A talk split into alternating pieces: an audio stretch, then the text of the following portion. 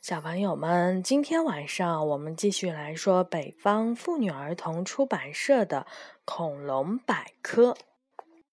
今天呢，我们来说《侏罗纪恐龙统治世界》。好，我们现在终于说到了侏罗纪的时代，也是大部分的小朋友比较熟悉的恐龙科目。好，我们看第一个是角鼻龙。角鼻龙呢，就是鼻子上有一个角。一般的肉食恐龙很少长角。但是角鼻龙却偏偏在鼻子上长了一个角，并且两眼前方有类似短角的凸起。从角鼻龙的身体构造来看，修长的后肢和尾巴、坚实的骨骼都和现代的短跑冠军猎豹十分的相似。由此可见。角鼻龙是一个短跑高手。角鼻龙的长尾巴可以帮助它们控制方向和保持平衡。因为个头不大，所以呢，角鼻龙一般都是集体生活，成群结队的去捕食那些中小型的恐龙。第二个呢，叫做蛮龙。冷血杀手，虽然这是一个令人毛骨悚然的称呼，但是确实符合蛮龙的特征。你说什么？它的脚跟霸王龙一样，后面也有一个。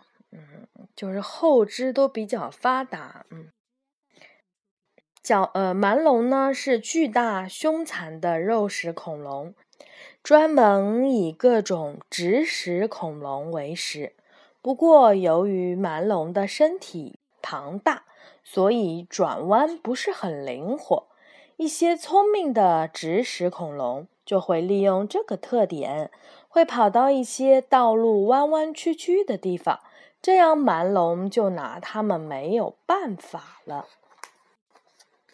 第三个叫做斑龙。你看这个龙和前面的龙，不都是像暴龙一样是后肢比较发达的吗？应该说，大部分的食肉类的恐龙都是这样的。它为什么要这样呢？它嘴巴都超级大，然后它的后肢都非常的发达，这样它就会跑得特别的快。它叫斑龙，它叫斑龙，难道是它后面尾巴上一直有一些白色的斑吗？这个。嗯，上一次我们看的有一个关于恐龙的书，上面说恐龙的皮肤啊，还有它的这些斑纹啊、颜色什么的，都是科学家们后来想象的，对不对？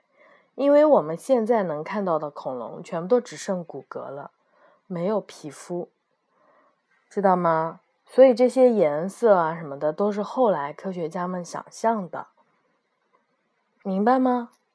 嗯。好，我们来看斑龙。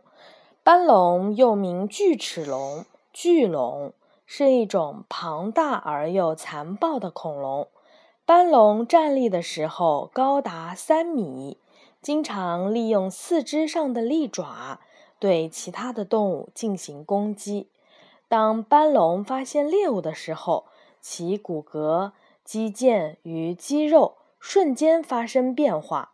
后肢以及脚趾立刻调整为一足置于另一足前方的姿势，同时举起尾巴以保持身体的平衡。这个龙，雅雅应该是知道的。这是什么？双脊龙，对不对？对。双脊龙有着短小的前肢和粗壮有力的后肢。因此，善于奔跑。它们的嘴巴里长满了利齿，能够追杀一些大个头的直食恐龙。这个叫做细颚龙。在人们的印象中，恐龙大都是丑陋而庞大的，但是细恶龙却长着修长的脖子、灵活的头部。苗条的后肢和小巧的身子，它们还有一个好听的名字，叫做美颌龙。细额龙有一个亲戚，叫做小鸟龙。小鸟龙的个头很小，因此最早的发现者认为它们可能是以小鸟为食。后来的研究者推测，它们也有可能会以一些大型的昆虫、小型的爬行动物为食。这个呢，叫做冰脊龙。冰脊龙又叫做冰棘龙，或者是冻角龙，在其头部有一个冠状物。冰脊龙的化石是在南极附近被发现的。它们是唯一在南极洲被发现的兽脚类的恐龙。虽然当时南极的气候比现在要暖和一些，但是冰脊龙仍然需要经受住寒冷的考验。这个龙大家也是知道的，这个是异特龙。异特龙。对，异特龙生活在侏罗纪的晚期，集猛禽。和鳄鱼的特性于一身，异特龙比赫赫有名的霸王龙要略小一些，但它的前肢要比霸王龙更加粗大强壮，而且更加适合捕杀猎物。因此，有一些科学家认为，异特龙才是地球上最强大的肉食动物。我们来看这个，叫做视鸟龙。视鸟龙的后肢坚韧有力，而且很长。它的前肢有能够自如弯曲的爪，可以帮助它抓紧猎物。除此之外，视鸟龙敏锐的视力能够让它清楚地辨认出正在快速奔跑或是躲在草丛、树丛下面瑟瑟发抖的蜥蜴和小型的哺乳动物。然后迅速地冲上去，将它们捉住，用锋利的牙齿将它们咬碎，美美的饱餐一顿。这种龙呢，叫做玲龙。玲龙生活在侏罗纪的中期，它们是小型的植食恐龙，长约一点二米。它的名字是因为它轻盈的骨骼。以及长脚而命名的。玲珑的头和脖子都比较的短，眼睛大大的，粗壮而有力的长尾巴可以让玲珑在急速奔跑的时候很好的平衡身体，以免摔倒。我们来看这个龙啊，叫做盐都龙。盐都龙的脑袋虽然小。但短而高，嘴巴是短短的。它们的后肢粗壮有力，肌肉发达，前肢的长度还不到后肢长度的一半，是典型的两足行走的动物。岩都龙善于奔跑，甚至连今天的鸵鸟都不是他们的对手，可以称得上是恐龙家族中的。奔跑明星啦！这个龙是很有名的，它是什么？梁龙。对，梁龙是大型的植食恐龙，生活于侏罗纪的晚期，是很容易辨认的恐龙之一。它们体型巨大，用强壮的四足行走。如果不出意外的话呢，梁龙的寿命。可以达到百年以上，算是真正的长命百岁了。啊，这个是，嗯，这个是我们见过这个，对不对？这个是见过这个的 化石啊。这个是马门溪龙，马门溪龙是中国目前发现的较大的犀角类的恐龙之一，是植食恐龙。它的颈特别的长，约有十四米，相当于体长的一半，是目前为止曾经生活在地球上的脖子最长的动物。马门溪龙的脖子由长长的、互相叠压在一起的颈椎支撑着，因而行动十分的缓慢。在恐龙中，马门溪龙的颈椎骨是最多的，共有十九块。啊，这个龙也很特别。这个龙叫做巴洛龙，它的特别之处在哪里呢？它有八颗心脏。巴洛龙身躯庞大，尾巴在身体比例上较短，由极细长的颈部保持平衡。什么？就是它的尾巴能好长好长。嗯，他的说尾巴在身体的比例上都已经不算长的啦。因为它的颈部很细长，你看啊，由于颈部细长，如果把血液送到头部，就必须要有一颗一点六吨重的心脏。然而，心脏越大，心跳就越慢，很可能第二次供血还没有开始，第一次输送的血液就已经倒流了。所以，科学家们猜测。巴洛龙很有可能有八颗心脏，它们接力完成输血液的工作。哦，这样子吗？这只是一个推测。我觉得它会是一个很大的心脏。巴洛龙生活在侏罗纪的晚期，是一种植食性的蜥脚类恐龙。巴洛龙的拉丁文的意思是笨重的蜥蜴。巴洛龙虽然体长达二十七米，但是它们的身体细长，体重十吨左右。对于蜥脚类的恐龙来说，这个体重根本就不算什么。这个龙也很有名啊，这个龙是什么？万龙。万龙是侏罗纪时期的庞然大物。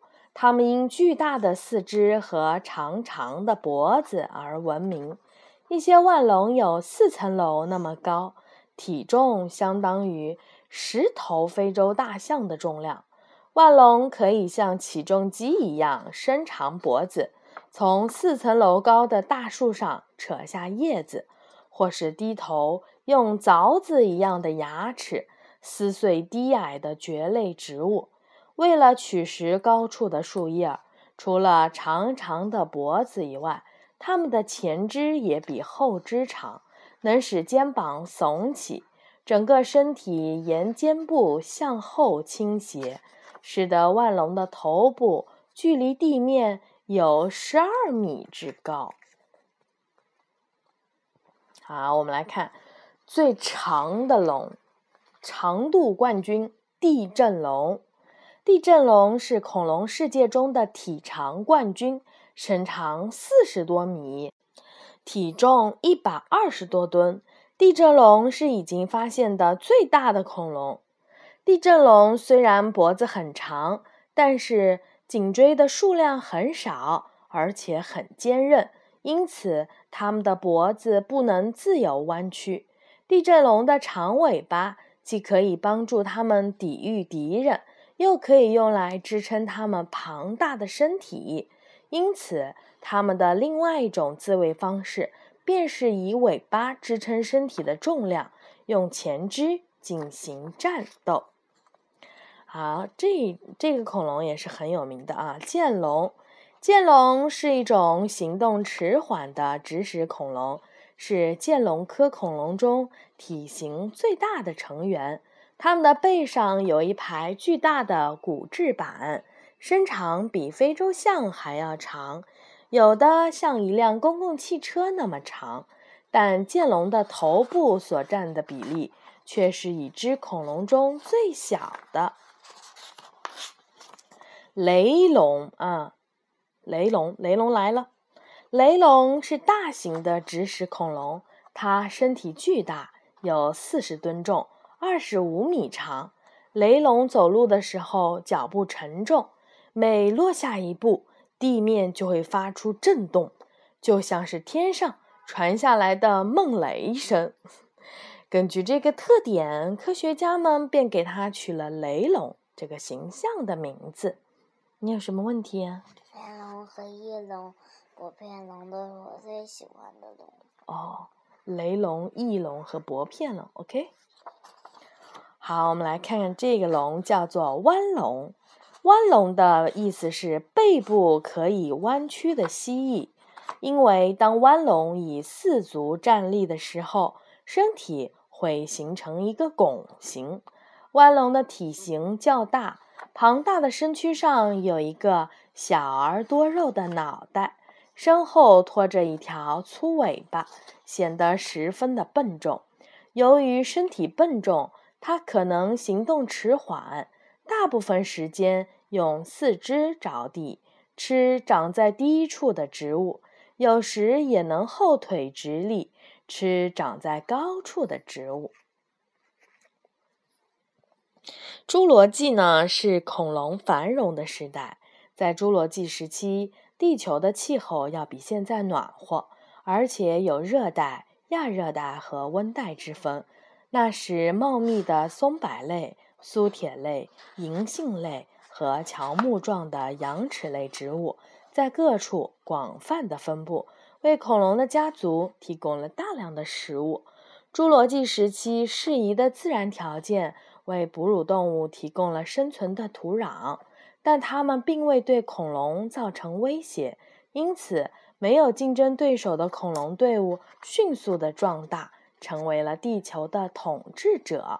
并进入了鼎盛的时期。我们来看一看侏罗纪时期恐龙的伙伴们，其中有一个就是谁？翼龙。翼龙来喽！嗯，翼龙与恐龙有着极为密切的亲缘关系。它们是第一个飞向蓝天的爬行动物。翼龙的个体差异很大。大的犹如一架飞机，小的就像一只麻雀。还有就是鱼龙，鱼龙是在海里游行的，对，嘴巴很长。鱼龙和嗯蛇颈龙，包括你说的这个薄片龙，我觉得应该都是应该是三种龙啊。鱼龙呢是在侏罗纪海洋中分布广泛。它们有着与海豚很相似的外形，时速可以达到四十千米。鱼龙有着很好的视力，即使是在光线昏暗的水里，也可以捕捉猎物。乌贼是它们最喜欢的食物。它们也是巨大的乌贼吗？它们吃乌贼啊。好，我们来看这个，这个我们是知道的，就是孔子鸟。孔子鸟是目前为止已知的最早拥有无齿角质喙部的鸟类。孔子鸟比始祖鸟要大得多，跟今天的鸡差不多大。关于孔子鸟飞翔的问题，有的科学家认为，孔子鸟可能是用大而弯曲的爪子爬到高大的树上。然后在下落的过程中，借助空气浮力滑翔。